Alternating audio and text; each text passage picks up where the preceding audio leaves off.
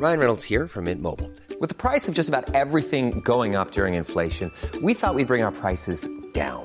So to help us, we brought in a reverse auctioneer, which is apparently a thing.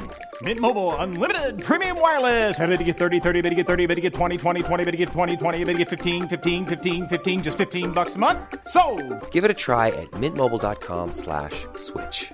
$45 upfront for three months plus taxes and fees. Promo for new customers for limited time. Unlimited more than 40 gigabytes per month. Slows. Full terms at mintmobile.com.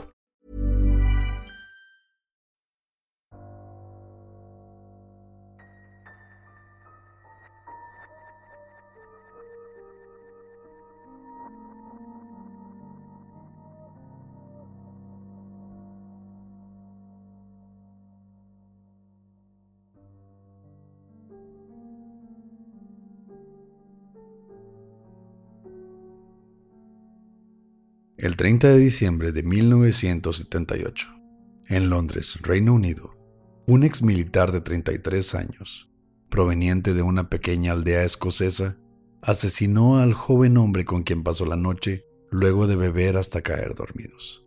Solo y deprimido, luego de meses de haber terminado su primer y última relación sentimental, decidió en ese momento que su más reciente compañía iba a quedarse con él, así lo quisiera o no aunque se deshizo del cuerpo luego de un tiempo, despertando en él sus deseos necrofílicos que ya tenía años cultivando. Iniciando entonces su carrera como uno de los asesinos seriales más prolíficos del Reino Unido. Esta es la historia de Dennis Nielsen.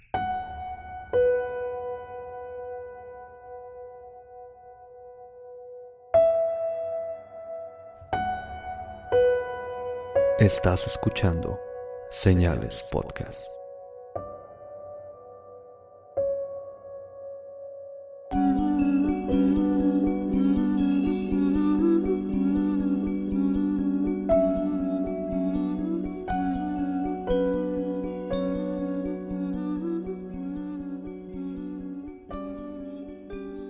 Buenas noches, gracias por acompañarnos en un nuevo episodio de Señales Podcast. Un saludo a todos aquellos que nos siguen en nuestras redes sociales, como lo son Spotify, YouTube, Instagram, Facebook y iTunes. Les agradecemos bastante por su apoyo y el gran crecimiento que ha tenido nuestro canal gracias a ustedes. Muchas gracias también a nuestros patrocinadores. Primero que nada, a Antonio de Relatos de Horror. Ya saben, él tiene su canal en YouTube y en Spotify. Búsquenlo como Relatos de Horror. Y también a nuestros patreones, que serían los hijos de Dios Juan Rico, Daniela y Verónica, que son hermanas, en el nivel de asesino a Matías González, poseídos Marcial García y Daniel Camacho, aliens Mari Rosales, Jennifer Martínez y Joana Soberano, y espíritus Mayela, Antonio Medina, Gio García, Isis Maya y Ben Cruz. Muchas gracias a todos por su apoyo de verdad. Gracias también a todos los que nos han mandado sus historias personales como saben, vamos a hacer un en vivo el 31 de octubre este jueves a las 8 de la noche hora de Chihuahua, 9 del centro del país, para que nos acompañen donde les vamos a platicar algunas de estas historias. Pero este martes vamos a contarles, como ya venimos haciéndolo, una historia muy interesante de un asesino al que le dijeron el Jeffrey Dahmer del Reino Unido, porque sabemos que Jeffrey Dahmer era un necrofílico al que le gustaba quedarse con partes de los cuerpos, y él no se queda atrás. No, este, hombre sí se voló la barda. De hecho, ya que le llamen el Jeffrey Dahmer de Inglaterra, ya levanta la vara bastante alto. Esta historia, que ya la conocíamos de todos modos, la estamos haciendo por una petición muy especial que nos hizo una amiga en Instagram, que es Beatriz Pagua. Ella es una modelo tiene un portafolio muy bueno y la pueden seguir como Paguave, P-A-W-A-B-E en Instagram. De verdad, un saludo enorme, Beatriz. Platico con ella de pronto y me recomendó mucho este episodio y ya veo por qué. Vamos a platicarles de Dennis Nielsen. Un saludo, Beatriz. Y como sabrán, todas las sugerencias que nos dan de temas siempre las tomamos en cuenta. Que no las hablemos al momento no significa que no nos gusten pero siempre tratamos de buscar el momento adecuado para darles un tema de calidad. Dennis Nielsen, ya cuando es arrestado, escribe su propia autobiografía. Es un libro enorme de 4.000 páginas y la titula Historia de un niño ahogado. en la que intentó escribirse como un hombre sensible y sofisticado, a diferencia de otros asesinos. Esto llama la atención porque Nielsen siempre se vio como una persona, como ya dije, sensible. Él trató de justificar sus actos por lo que sufrió durante su juventud y su niñez.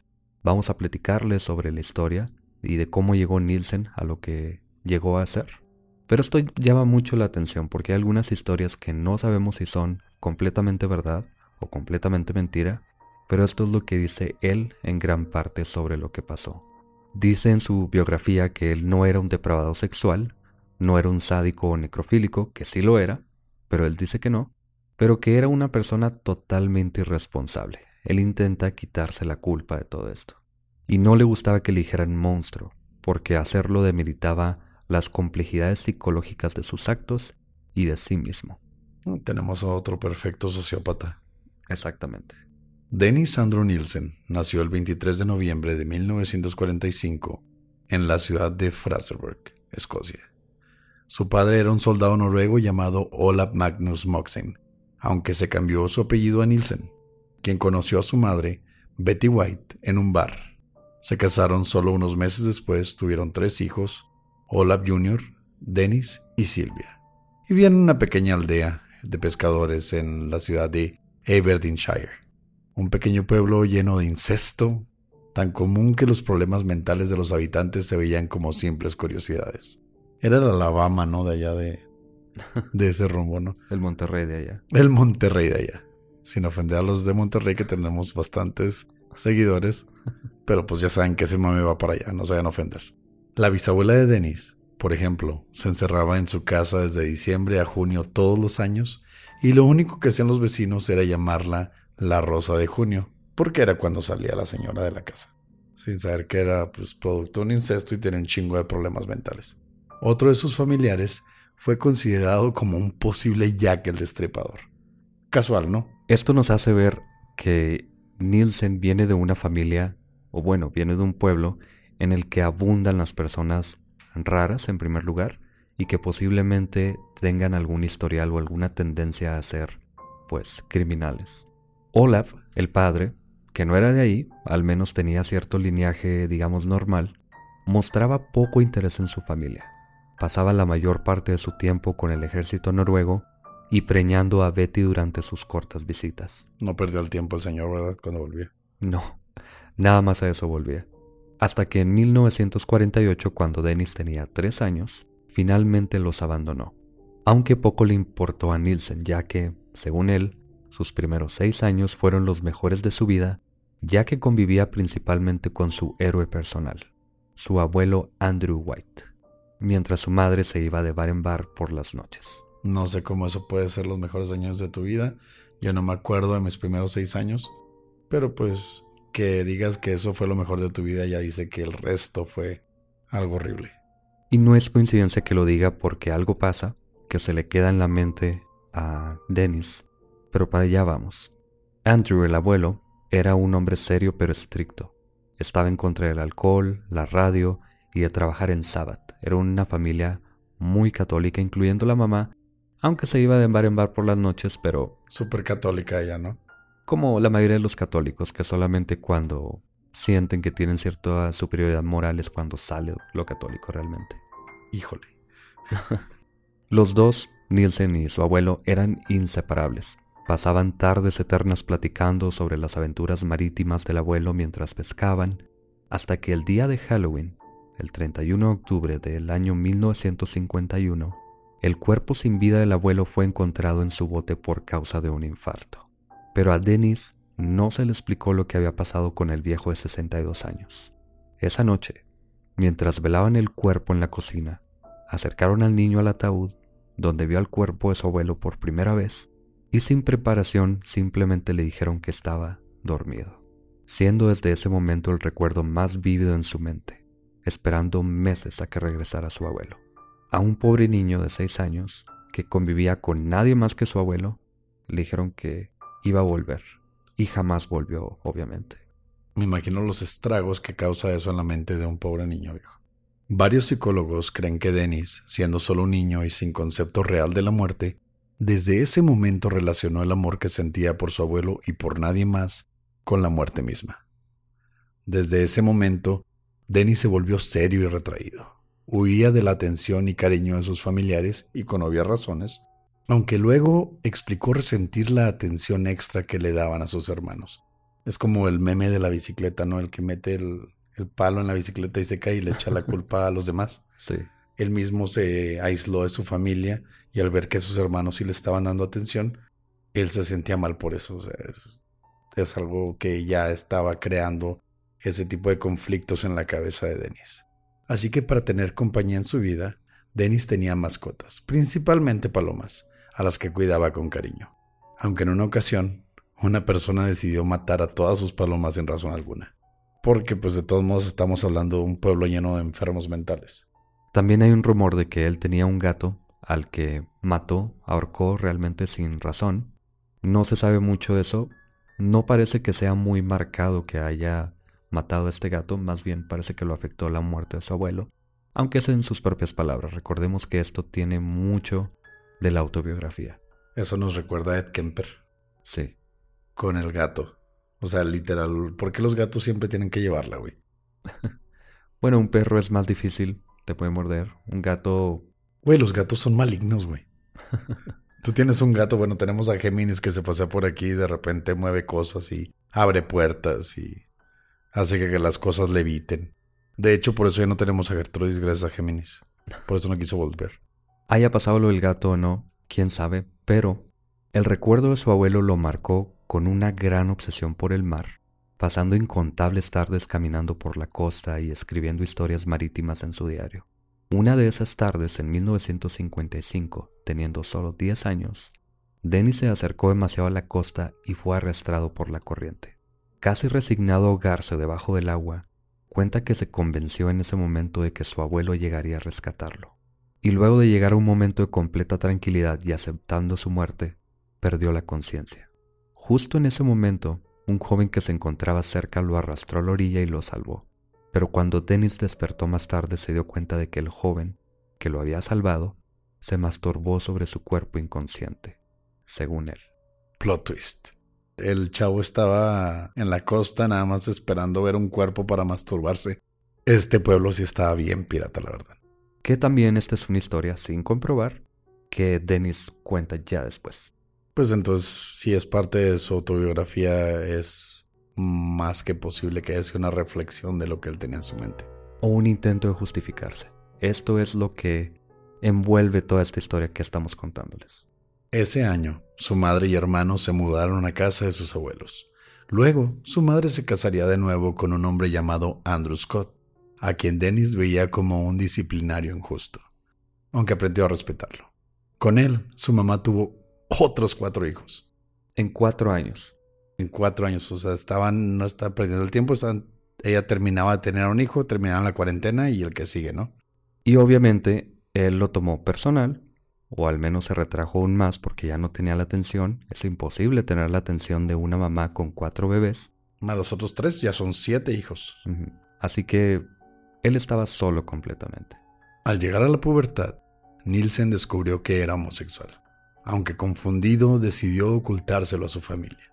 Obviamente eran católicos y eran los años 50, eran familias muy conservadoras, veían normal eso de meterse en la casa por meses y no salir y que uno de sus familiares fuera conocido como Jack el Destripador. No se le conocía, se pensaba que podría haber sido. Pues ya con eso, ya con que lo aceptaran, pero no podían aceptar de ninguna manera que su hijo fuera gay. Dennis nunca hizo nada por tener una relación con los chicos que le gustaban, aunque sí llegó a tocar sexualmente a sus dos hermanos, a Silvia, porque según él le gustaban los hombres que tenían características faciales similares a ella, y pensaba que simplemente estaba confundido por el cariño que le tenía. Y a su hermano llegó a tocarlo simplemente por curiosidad por el cuerpo masculino.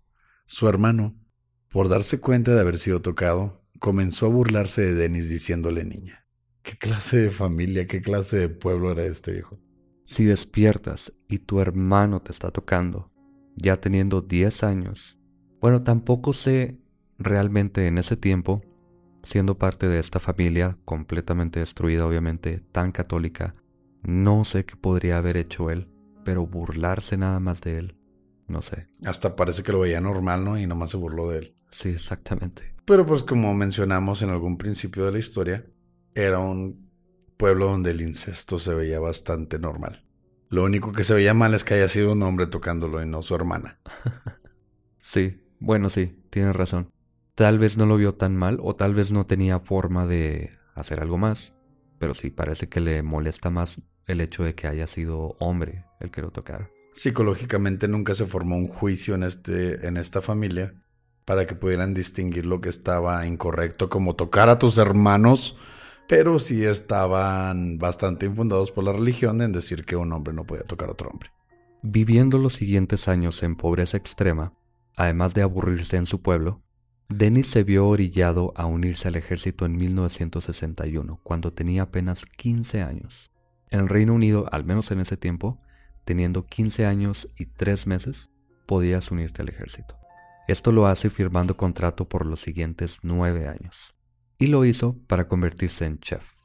Al parecer, puede simplemente estudiar en el ejército y tienen diferentes ramas, él eligió ser chef. Supongo que estaba más fácil antes agarrar carrera en el ejército que ahorita que andas buscando universidad, de que quieres ser comunicólogo, quieres ser abogado. No, me meto al ejército porque quiero ser cocinero. Chingue su.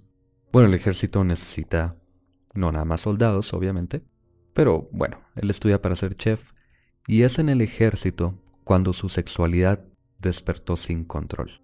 Evitaba bañarse en las duchas grupales por temor a tener una erección, así que se bañaba en su baño, a solas, donde además podía masturbarse libremente, o contrataba trabajadores sexuales. En una ocasión, por curiosidad, tuvo sexo con una mujer, pero escribió la experiencia como aburrida y sobrevalorada. Lamento diferir. Para 1964, se le relocó a Alemania, donde comenzó a abusar del alcohol, inicialmente como forma de perder la pena ya que era una persona muy retraída, pero pronto se volvió un alcohólico. En una ocasión, él y uno de sus compañeros tomaron hasta caer inconscientes. Cuando Dennis despertó se dio cuenta de haber pasado la noche en el suelo del cuarto de su amigo. No había sucedido nada sexual, pero el incidente llenó a Dennis de fantasías sexuales en las que su pareja fuera completamente pasiva o inconsciente o peor. Y ese o peor le metemos unos tres puntos suspensivos más todavía, ¿no? Sí. Aquí ya vamos viendo la mente de Dennis sobre todo con lo que viene después, pero él despierta, ve a esta persona completamente inmóvil, piensa de alguna forma muy retorcida en su abuelo, por eso decíamos que relaciona la muerte con el amor, porque la única persona en la que amó realmente, la última vez que la vio, estaba completamente inmóvil, y era su abuelo.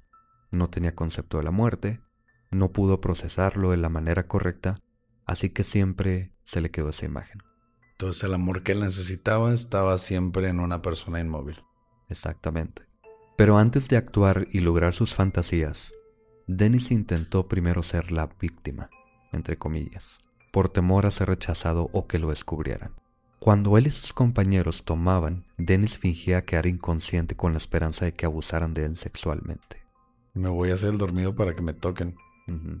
Eso nos hace pensar qué cosas pudieron haber pasado por su cabeza cuando él estaba dormido. O sea, él pensaba que por la por estar inconsciente ya tenían que tocarlo, o sea, él lo veía como algo normal. Era una posibilidad al menos. No, no lo estoy justificando, obviamente, pero como él tenía ya estas fantasías, pensaba que a lo mejor alguien más podría tenerlas o podrían perder la inhibición por estar tomando y podrían de alguna forma hacerle algo. Güey, lo que hacemos ahorita cuando alguien se queda dormida a nuestros camaradas y somos puros hombres, pues le dibujamos pitos en la cara, ¿no? O le ponemos latas o le rapamos las cejas, ¿no? O sea, cosas normales. No quiero defenderlo, obviamente, pero al menos no hizo lo contrario. Al menos no embriagó a alguien hasta quedar inconsciente y abusó de él. Pero por algo estamos hablando de él, esto no sí, suena como si lo estuvieras defendiendo, Pepe. Al menos no intentó hacerlo en este momento con alguien más. Pero estaba añorando que lo hicieran con él. Sí, por supuesto, obviamente. Significa que él quería hacerlo. Sí, claro. En ocasiones, Dennis se acostaba frente a un espejo, ocultando su cara del reflejo e imaginando que el cuerpo desnudo era el de un extraño, imagen con la cual se masturbaba, fantaseando que el cuerpo en el espejo era una persona inconsciente y poco a poco fue perfeccionando su fantasía hacia la necrofilia, usando talco para empalecer su piel y pintando sus labios de color azul. Él llegó a invitar a sus compañeros a posar como si fueran cuerpos por la guerra, a quienes les tomaba fotos y video. No sé qué tipo de ejército haya sido, pero no creo que puedas estar en cualquier ejército hoy en día y decir, ¿sabes qué? Oye, acuéstate en el piso, actúa como que estás muerto y te voy a tomar fotos y video. Tal vez lo estamos viendo de una forma muy sexual porque obviamente era de forma sexual en la cabeza de Nielsen, pero son soldados que pasan todo el tiempo encerrados si no están en una zona de batalla. Entonces no se puede haber sido algún tipo de teatro para poder aliviar las tensiones. No se pudo haber pasado de muchas formas. Bah, tiene sentido. En 1971, teniendo 25 años, fue relocado a las Islas Shetland, en la costa de Escocia, donde conoció a un chico de 18 años de quien se enamoró profundamente y con quien grabó muchos de sus videos. Por fin se le hizo al, cabrón, ¿no? Por fin se le hizo grabar sus videos. Más o menos. Pero este chico era heterosexual. Ahí, ahí el problema, ¿no? Es cuando Nielsen se entera de que jamás tendrá una relación que decide dejar su carrera militar de más de 11 años, cansado de repetir siempre la misma historia de amor no correspondido por sus compañeros. Lo veo como ya lo estoy viendo como tú, Pepe. Ya lo estoy viendo así como que pobrecito, ¿no? No quiero decir que el güey era. Estaba en lo correcto, por así decirlo. No. Pero entiendo, él tenía estas inclinaciones sexuales por hombres inertes, por más raro que se escuche, pero sabía que no iba a ser correspondido, mucho menos en el ejército, porque en ese entonces la homosexualidad no era tan bien vista eran los 60 ya, bueno, los 70 No había tanta apertura para los homosexuales y menos en el ejército. Entonces, pues sí, como que de alguna manera comprendo su frustración. De una forma retorcida, obviamente, él intenta buscar una pareja que siga sus mismos gustos, que está bien. Si tú quieres tener una pareja y quieres que sea completamente pasiva y está de acuerdo, ok pero él se da cuenta de que no va a pasar.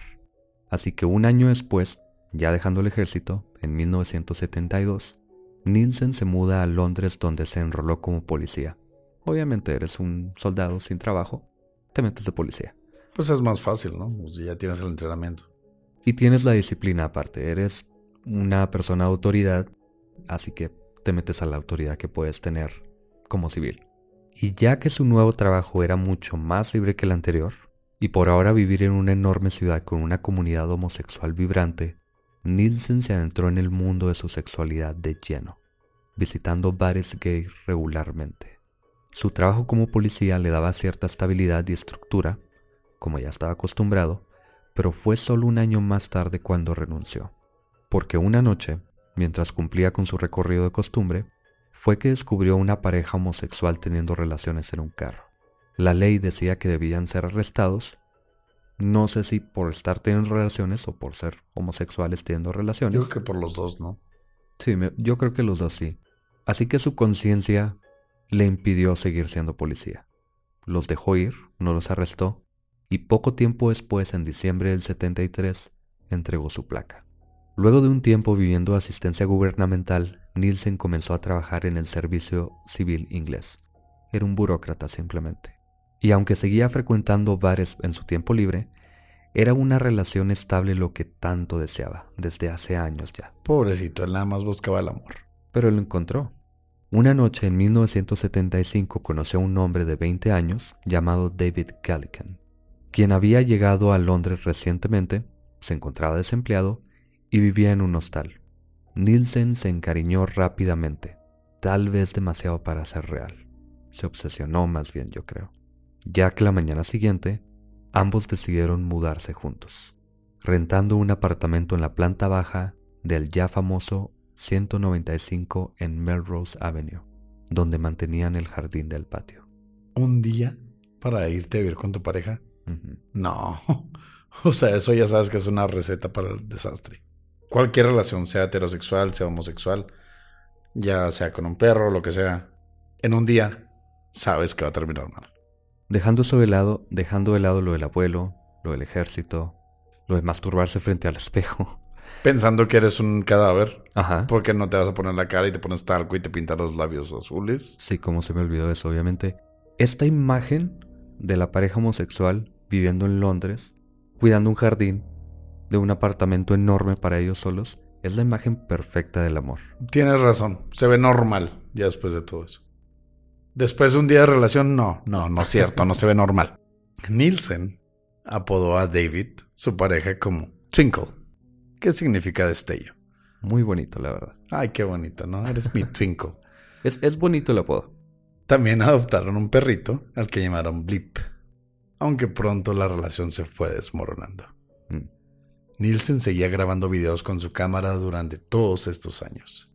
Y era ahora David el objeto de sus imágenes, a quien Nielsen le daba instrucciones de qué hacer para la grabación y molestándose si no lo hacía exactamente como él lo quería. Se empezó a montar, se empezó a mostrar como un, pues como un control freak, como un Pepe, ¿no? Solo al año de vivir juntos es que la pareja se empezó a distanciar. Dormían en camas separadas y raramente tenían relaciones, prefiriendo traer a la casa a hombres extraños con quien sí tenían sexo. Era una relación demasiado abierta para mi parecer. Era una relación de control totalmente como dijiste. Nielsen solamente quería a un cuerpo ahí al lado de él que hiciera lo que él quería y cuando no pasaba así, se molestaba. Y obviamente a David no le gustaba eso, él era una persona, bueno, al menos no era Nielsen, al menos no era un necrofílico en formación. De hecho, en mayo de 1977, dos años después, David abandonó a Nielsen, por fin, luego de muchos argumentos. Por los siguientes meses intentó conseguir otra relación estable, aunque sus únicas tres parejas no duraron más de unas semanas a su lado, y ninguno de ellos quiso vivir con él. Obviamente, tú conoces a una persona, te gusta, no importa si te gustan las mujeres, te gustan los hombres, lo que sea, si tú consigues una pareja y la quieres obligar en muy poco tiempo a hacer lo que tú quieres nada más, esa relación está destinada a fallar. Para finales de 1978, Nielsen, ahora de 33 años, cayó en una profunda depresión que intentó sobrellevar mayormente trabajando sin fin y pasando sus tardes libres tomando en su apartamento, escuchando música o pasando la noche con parejas casuales. Luego de pasar Navidad a solas en su apartamento, Nielsen decidió no hacer lo mismo en Año Nuevo, costara lo que costara. La noche del 30 de diciembre, luego de visitar varios bares como de costumbre, llegó a la taberna Cricklewood Arms, donde vio a un joven hombre por quien se interesó de inmediato, Stephen Dean Holmes, de 14 años, que obviamente se había hecho pasar por mayor de edad. No sé cómo le hayan hecho en el Reino Unido, pero que un niño de 14 años se meta a un bar, ya haciéndose pasar por uno de 18, porque creo que la mayoría de edad para pistear ahí en, Londres somos 18. Estaba ganando, te supongo, ¿no? Sabes que cuando estaba investigando esta parte específicamente, hay páginas que dicen que tenía 17 años, hay personas que dicen que tenía 18, otras que tenía 14, pero lo más aceptado es que tenía 14 y que no estaba tomando. Simplemente lo dejaron entrar, que no era tan raro porque yo me acuerdo haber entrado buscando a mi abuelo a un bar del centro de la ciudad. Simplemente estaba a la vuelta del trabajo y era ir a decirle que ya nos íbamos. Entraba por él y ya no había ningún problema. Yo tenía 11, 12 años tal vez. Y sí, a mí también me tocó ir por tíos o también por mi abuelo. Aquí en, el, aquí en la ciudad, en Chihuahua, había un bar muy famoso que se llamaba el Tonis. Ya lo cerraron. Pero en ese bar simplemente no es que haya habido un guardia en la entrada. Simplemente te metías, abrías la puerta y entrabas. Te veía niño y te decía el, del, el de la barra, oye, ¿qué estás haciendo aquí? Vengo por mi abuelo. No, pues llévatelo, ¿no? A la chingada. Está bien borracho. Sí. O no sé si te tocó, yo le compraba los cigarros a mi mamá. Tenía 11, 12 años. Simplemente iba a la tienda, pedía unos cigarros y vámonos. No, yo sí compraba mis caguamas a los 15, 16 años porque conocía al de la tienda. Bueno, los dos hombres Platicaron íntimamente por horas. Steven estaba emocionado por sentirse todo un adulto en compañía de Nielsen, que ya tenía 30 y... 34 años a ese entonces. Sí. Y Nielsen lo invitó a su apartamento, donde tomaron hasta caer dormidos, inconscientes básicamente. Es más fácil que un niño de 14, 16 o hasta 18 años caiga tomando enfrente de un adulto de 33 años, ¿no? Que ya tenía un historial de haber sido un alcohólico. Sí, exactamente. Pero, como vamos a averiguar después, era el plan de Nielsen. Exactamente eso era lo que quería. En la mañana, cuando Nielsen se despertó, se dedicó a admirar al joven cuerpo de Steven y se dio cuenta de que una vez que él despertara, el chico haría lo mismo que sus parejas anteriores. Se iría de ahí para no volver jamás. No podía dejar que eso pasara. Según Nielsen, en ese momento, pensó que Steven, y cito, se iba a quedar conmigo, lo quiera o no. Tomó una corbata que le puso el chico en el cuello, momento en el que despertó para luchar por su vida, pero Nielsen logró dejarlo inconsciente. Notó que Steven seguía respirando levemente. Sabía que en cualquier momento él despertaría. Así que él llenó una cubeta con agua y lo ahogó mientras seguía inconsciente. El chico, por estar, supongo que atontado por el intento de asfixia, no pudo oponer resistencia. Pasa exactamente lo que ya ha pasado con todos los asesinos de los que hemos platicado. De fantasear, de hacer algunas cosas un poco cuestionables al menos, pasan a simplemente perder el control. Exacto. Pasa de que están probando sus límites, los van rompiendo poco a poco hasta que se convierten en lo que Nielsen juró nunca ser, un monstruo. Me recuerda mucho a Ed Kemper, de que él tenía su pistola en el carro, le daba aventón a varias chicas, simplemente las llevaba, sacaba conversación con ellas pero poco a poco fue modificando su carro, hizo que no se pudiera abrir la puerta por dentro, guardaba una navaja debajo de su asiento junto con la pistola también, y de pronto simplemente explota. Luego de matarlo, bañó el cuerpo, lo vistió y lo acostó sobre su cama, porque era todo un caballero. Carl Tanzler, güey. Me recuerda a Carl, a Carl Tanzler, güey. Y a Jeffrey Dahmer también, aunque Jeffrey no tenía tanto cuidado con el cuerpo de sus víctimas. Jeffrey estaba contento con tener una pierna o un pene o... Un torso, sobre un torso. Pero no, o sea, Carl Tanzer, por ejemplo, con esta chica, le la maquilló y la cuidó. Entonces, este, este chavo sí estaba. Bueno, este señor ya estaba retorcido. No, señor, porque nosotros tenemos casi esa edad, entonces este joven estaba retorcido. Jovenazo. Jovenazo, ¿verdad? Luego de acomodarlo en su cama, se masturbó sobre el cuerpo de Steven dos veces, pero sabiendo que no podía quedarse con el cuerpo libremente como él quería, haciéndole compañía en su cama sin ser capturado porque en algún momento iba a oler, iba a entrar alguien, lo iban a descubrir, entonces Nielsen decide enterrar el cuerpo debajo de la duela de su apartamento, donde el cuerpo permaneció por los siguientes ocho meses hasta el 11 de agosto de 1979, cuando inició una fogata en su patio en la que quemó los restos de Steven. Este primer asesinato de Nielsen no hizo más que despertar sus verdaderos deseos sexuales necrofílicos. Y como lo hemos visto en casos anteriores, sus fantasías y acciones solo irían en aumento. Gracias por escuchar Señales Podcast.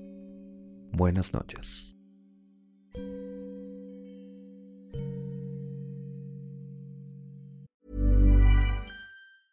Ryan Reynolds here from Mint Mobile.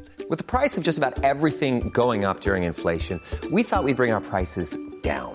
So to help us, we brought in a reverse auctioneer, which is apparently a thing. Mint Mobile unlimited premium wireless. Ready to get 30, 30, bit to get 30, bit to get 20, 20, 20, bit to get 20, 20, bit to get 15, 15, 15, 15 just 15 bucks a month. So, Give it a try at mintmobile.com/switch. slash $45 up front for 3 months plus taxes and fees. Promo rate for new customers for limited time. Unlimited more than 40 gigabytes per month slows. Full terms at mintmobile.com.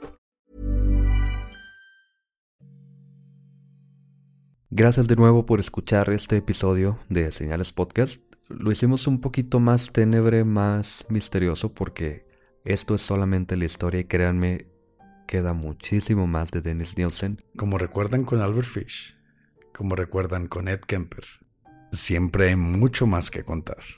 Y esto se pone mejor. O peor. Peor, definitivamente. Sí. Antes de comenzar con los saludos, Oscar, desde el 10 de octubre, que fue el Día Internacional de la Salud Mental, quería mencionar algo, se me pasó por completo. Pero hay muchas personas, sobre todo en Instagram, que seguido me dicen que les ayudamos mucho en su día a día, que son personas godines, se aburren en su trabajo y nosotros les ayudamos. Hay algunas otras personas que me han confiado algunos problemas mentales, de estabilidad, de depresión, y nos dicen que los acompañamos al menos. Y de verdad, y tuvimos una experiencia con alguien que con el que hablamos directamente. No voy a decir su nombre, obviamente, pero de verdad nos alegra mucho saber que les ayudamos, aunque sea un poco. No se debe quedar ahí, ustedes deben buscar ayuda. Por otra parte también, Oscar y yo tenemos problemas de ese mismo tipo y buscamos ayuda. Y simplemente queremos decirles que... No están solos. Que no están solos, sí. Y dos cosas más. Contando estas historias nosotros no estamos tratando de elevar a estos personajes a un estatus de héroes. no los admiramos. Simplemente son historias muy interesantes, pero son personas que debieron haber buscado ayuda probablemente y tal vez nada de esto habría pasado. No digo que para allá vayamos o alguien más, pero es importante conocer estas historias para saber que los problemas mentales se deben de atender. Esos demonios que tienen en la cabeza son reales. Como dijo Pepe, yo no sé si sabían, yo sufro ansiedad y me trato.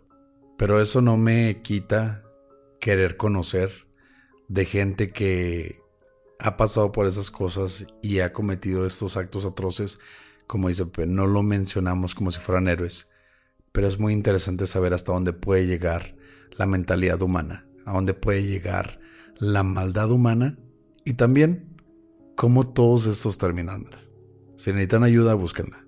Y por último, antes de pasar a los saludos, quiero citar a una persona de la que tomo mucha inspiración. Es una persona que hace este tipo de programas en inglés y tengo años escuchándolo. Y él siempre dice, bueno, no siempre, pero seguido dice, tu salud mental no es tu culpa, pero es tu responsabilidad.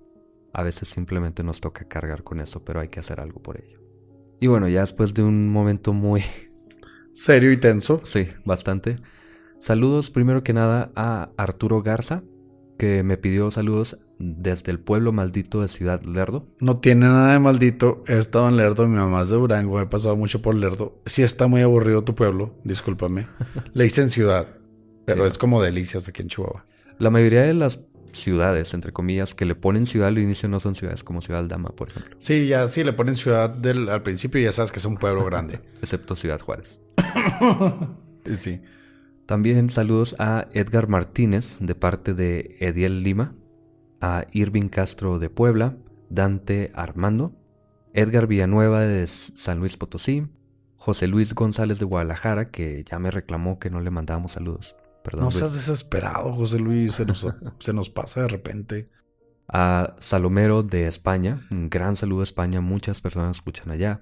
Cristian Peñalosa de Colombia, y Evi Rey de Tamaulipas, todos estos de Instagram. También saludos a Ilse Monster, Catherine Obando, José Cerón, Pamela Torres y Ana Mendoza, que nos escuchan por Jimena Medina, todos de Nicaragua. Un saludo a todos ustedes. Desde Puebla a Eli, Publi, Bebesa Urio, Abuelito, Lore, Tocayo y Gary, que son un grupo de amigos en el trabajo. Excelente. También un saludo a Iván Vega de Mazatlán, que una amiga nos dijo que nos haya empezado a escuchar desde hace poco y que le gustó, le gustó mucho cómo hacemos el programa. Un saludo Iván. Un abrazo hasta allá. A Ale Reina que cumplió años ayer lunes. Un saludote, un abrazote Ale. Te mandé un mensaje de voz por el grupo de WhatsApp que tenemos, pero pues obviamente tienes tu, tu espacio aquí. Sí, felicidades, Ale. Y que cumplas más, esperamos. Un chingo más. Sí. Y a Claudia de Datazone.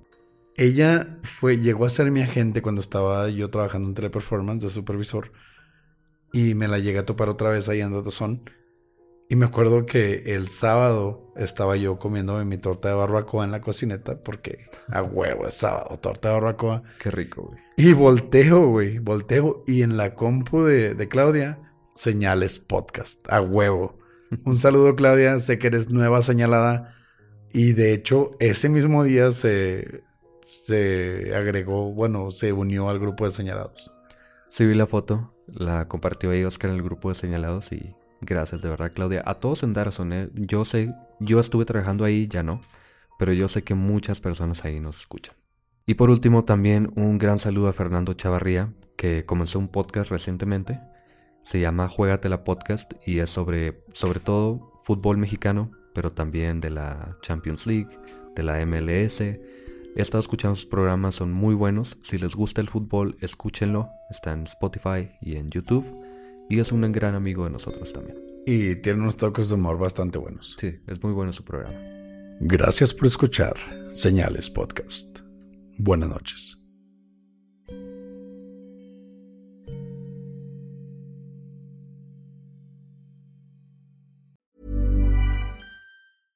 Ever catch yourself eating the same flavorless dinner three days in a row? Dreaming of something better? Well, HelloFresh is your guilt-free dream come true, baby. It's me, Kiki Palmer. Let's wake up those taste buds with hot, juicy pecan crusted chicken or garlic butter shrimp scampi. Mm. Hello Fresh. Stop dreaming of all the delicious possibilities and dig in at HelloFresh.com. Let's get this dinner party started.